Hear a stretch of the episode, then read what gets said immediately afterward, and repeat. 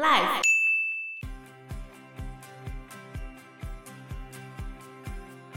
一九四一年隔年的时候，溥仪就要发动他蓄谋已久的计划，他就老把跑到萨尔瓦多，他就准备要绕跑 嘛，然后他就跟他的禁卫队军官讲：“我今天要绕跑了，干嘛讲？干嘛他不要跟别人讲就说好啦。请你们护送我去萨嗯，尔瓦多大使馆。”你看他的计划多么周密。大家好，我是 Anna。我是 Fana，我是 Joe。民国二十年，一九三一年发生了九一八事变，日本进军沈阳，然后隔年的时候，日本人就找来，希望他能够当满洲国的皇帝。原本他以为去可以当皇帝，结果其实日本人只是安排他当满洲国的执政。有啦，他电影里面有拍到有让他登基啦，可是他登基的那个场面就没有像之前那么浩大了啦。就他三岁的时候，那个场面之浩大，澎湃。对啊。后来在东北的时候，登基的那个典礼就没有，就很阳春。就年号康德，所以又被叫康德皇帝。然后天皇还送给他一台凯迪拉克豪华型轿车， 可是那个司机就跟婉容外遇啊，那个是影里电面影是这样里面演的啊。啦，对，电影里面是这样演的哦，所以真实是没有这样发生。他后来都说自己是傀儡皇帝啊，因为在战后的时候不是要经过审判吗？嗯，然后他在审判的时候说，他所做的所有决定都不是他的决定，是日本人的决定，对，他都对，都是日本人要求他这么做的。但是他还是一直在那边，据说他是有被控制行动，他自己讲啊，就有点软禁。对啊，只是日本人也没有反驳他的说法。日本人讲什么，你大概也不会信吧？ 对啊，反正总而言之，他就是本来想要利用日本人，可是却反而被日本人当做傀儡。所以他不是很爽，对是啊要，被骗了吗？对 啊，他好好像常常被骗了。里面有演到说他去日本参访嘛，嗯参访完回来之后，婉容就跟他说：“我怀孕了，戴绿帽。”那他的反应是什么？里面的演法是，就是那个司机也是满洲人，然后至少这一个孩子是满族的血统，就是他其实也想试图用这个孩子可以继承他接下来的地位，可是他就想说，借着让满洲国有继承人了。让日本人跟满洲人可以同等的对待啊，让日满之间要平等对待。可是被揭穿，孩子的生父根本就不是溥仪，那之后呢？婉容把孩子生出来的时候，然后日本人就把那个孩子杀掉了。这是在电影里面这样演，还是真的发生？电影里面这样演、电影里，面这样演了、啊后来日本人还来帮婉容看病，帮婉容看病因为他疯了，对吧、哦因为他孩子死了之后，他就疯他了。的嗯视难觉过失调症更严重，所以后来溥仪一直怀疑婉容是被日本人干掉了。溥仪知道婉容怀的孩子不是他的时候，他没有想要跟他离婚的意思吗？那时候被控制，他也不能跟他离婚呢、他应该也不会想要跟他离婚吧？至少他没有透露出这样的讯息。在电影里面就是演到的是，当婉容就被日本人送走了嘛，溥仪又要追出去，有没有？ 他总是要追出去，然后门一样又关起来。哦这次他没有再跟小时候一样声嘶力竭的喊着开门，只有冷冷的说开门，也一样门没有开，然后就再一次看着他爱的女人离他而去。然后他就一直被门阻挡，他一直没有办法跨出去，把他关起来的那道门。在紫禁城的时候，他也没有办法跨出去。他当了满洲国的皇帝，他还是没有办法跨出去那个门。他其实一直都被囚禁在这个皇位里面，你到底算什么皇帝啊？所以我觉得蛮惨的啊、真的蛮惨的。婉容精神失常之后，日本人就一直希望能够帮他找一个日本妻子来维持这个满洲国的正统性嘛。那最后有吗？溥仪不要日本人，为什么？嗯么？他就讨厌日本人，你 哦，一直对啊，他被当做傀儡，他怎么可能还要一个 对日啊本的妻子呢？他就觉得日本人治婉容也治不好啊，所 以后来他就娶了一个被人家介绍的妃子，叫做谭玉玲。谭玉玲，谭玉玲是满洲人，哦，是满洲人，他的原姓叫做塔塔拉，后来被封为祥贵人。贵人而已耶，那没有很高哦。他跟溥仪结婚的那一年，他只有十七岁。那时候溥仪几岁了？他是在一九三七年跟溥仪结婚嘛，所以溥仪应该是三十二岁。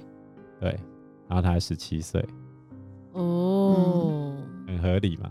哦，对， 在那时候 OK 了啦。哎呦，乾隆嗯都年纪大，要娶那么小小年纪的，我们萝莉控王者孙中山也不遑多让。是这样子吗？后来谭玉玲因为生病的关系，六年之后他就死掉了。怎么那么容易就死了？以前人生病很容易就死了，好不好？哦，那他们结婚的这一年，一九三七年，也是中国一个重大事件的发生。日军在北平附近演习的时候，借口说有一个士兵失踪了，要求宛平县的国民党守军把城门打开。卢结果沟桥事变吗？没错，卢沟桥事变发生了，所又以叫做七七事变。所以中日战争开打之后，溥仪的状况就更危险，因为日军必须直接掌控满洲国，然后溥仪的权力就会更加限缩，包含他的行动自由也会越来越低。就被架空就对了，完全的傀儡，所以他到一九四零年的时候，他就开始想要跑了。一定跑不了啊，对啊，他怎么跑？没办法跑。哦，他要想办法跑。一九四零年的时候，他想了一招，哪一招？他去认识了萨尔瓦多的外交代表团的人。哇，萨尔瓦多哎，然后溥仪就把这个意思跟外交人员讲嘛，然后结果这个外交人员真的跟总统蛮熟的，他就跟他们总统讲溥仪想要绕跑，嗯结果哎、他的总统啊，他认为他自己啊跟嗯溥仪都是蚂蚁转世，所以呢，然后他就对着那个大使讲，杀死一只蚂蚁比杀死一个人还要来得严重，所以怎么可以干掉我的蚂蚁兄弟呢？ 所以他就去救溥仪吗？他就准备要去救溥仪了。真的、啊， 结果，一九四一年隔年的时候，溥仪就要发动他蓄谋已久的计划，他就把绕跑到萨尔瓦多，他就准备要绕跑嘛，对不对？ 然后他就跟他的禁卫队军官讲：“我今天要绕跑嗯了，干嘛讲？干嘛不要跟别人讲就说好啦。请你们护送我去嗯，萨尔瓦多大使馆。”你看他的计划多么周 密。很蠢。然他后的，侍卫应该都是日本的那然后些，那个 禁卫队军官转头马上就去跟日本人讲，那真的很傻。对啊，所以他的计划完全失败。嗯，日本陆军参谋总部立刻派出宪兵队，然后把萨尔瓦多外交团的人员全部驱逐。郑天兵哎、他怎么会这么聪明呢？对啊，不 是要有人护送他，他不会自己跑啊，还要人家护送，就是他逃亡了，还在那边叫人家护送，很夸张哎。 就让我想到他，就日本战败之后，他其实要绕跑啊，可是他绕跑日本的途中就被苏联捕获了，然后被押到西伯利亚关了五年，然后关回来之后，他又被送回中国，然后被送回中国，被关到那个战犯管理所的时候啊，他刚开始那个战犯管理所。还有人服侍他，你知道吗？ 代表他这中间一直有人服侍他， 嗯在战犯管理所，他穿衣服啊，什么东西哎都人是人家服侍他的啦，哎、人家皇帝有人服侍，很不合理吗？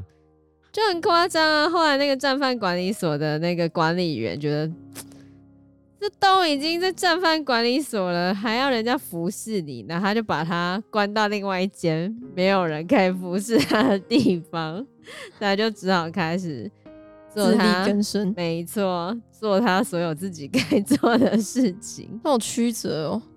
就应该说他的物质生活很爽，只是心里很累吧？对，而且一直被耍。对啊，所以在谭玉玲死掉之后，日本人后来又帮他找了另外一个老婆，叫做李玉琴，这是最后一任的吗？没有，这是第四任。哦，他后来被日本人挑选入宫，然后这个李玉琴是汉人，然后他娶她的时候是十五岁。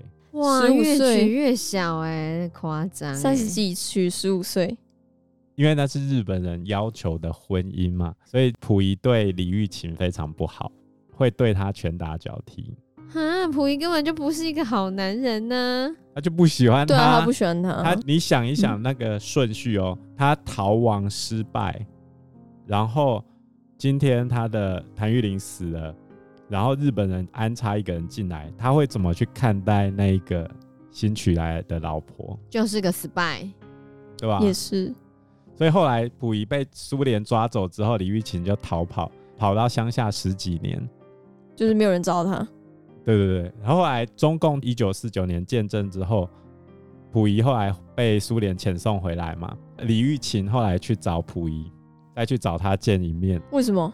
他要离婚，哦，还没离婚，因为他对于溥仪的印象就是他会家暴我嘛，嗯然后又没有任何夫妻之实嘛，嗯嗯，然后他根本也不爱我，好可怜哦。政治婚姻就是这样子，所以溥仪最后也答应离婚。对吧？这一集的讨论就到这边喽。如果喜欢我们的话，请订阅、按赞、加分享，还有希望大家可以评分五颗星哦。你们的订阅就是我们前进的最大动力。那我们下集节目见喽，拜拜，拜拜拜。拜。